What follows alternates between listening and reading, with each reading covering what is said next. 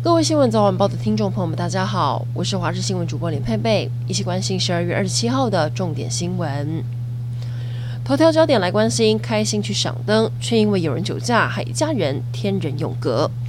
有一家四口在高雄赏灯会，没有想到昨晚七点在爱河这边过马路时，一名黄姓驾驶因为超车闯红灯，撞上了走在斑马线上的一家四口。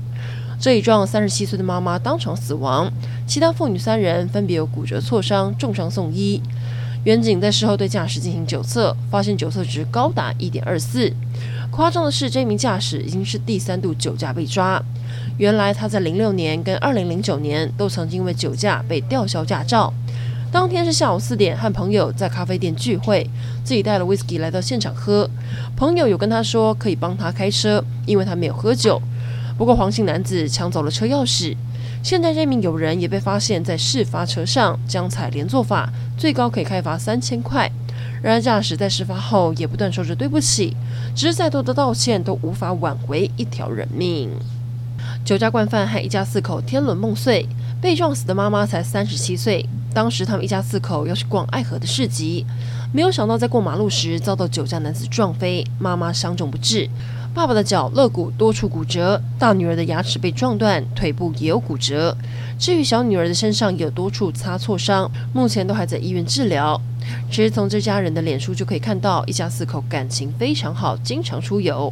这是这名肇事驾驶，警方将以不确定故意杀人罪、酒驾肇事致死方向侦办。中国积极整顿娱乐圈，未来想要在中国当演艺经纪人，必须要具有中国身份。官方针对演出经纪人员管理办法作出修订，当中明定台港澳的经纪人也适用这个办法，包含了严禁经纪人替艺人假唱、假演奏提供所需条件，甚至考照资格是要拥护中国人民宪法。对台湾去中国的经纪人会有很大的影响吗？还要再深入研究。今天是不是很不想离开被窝？冷气团影响全台冷飕飕，合欢山还下雪了。今天清晨最低温出现在台中大甲十点二度，到了周三会相对回温一些。直到了周四又有东北季风报道，又会再度变冷。尤其周五跨年夜，中部、北部低温十二、十三度，北台湾水汽稍多，适量有雨。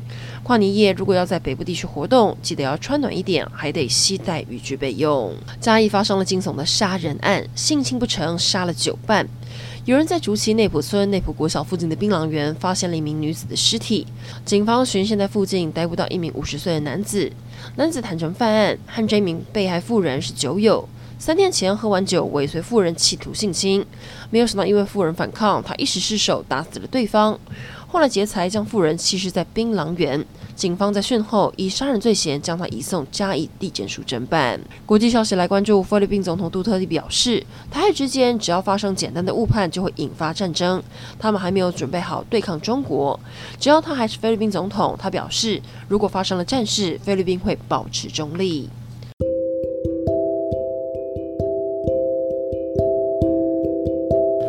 以上整点新闻，感谢您的收听，我们再会。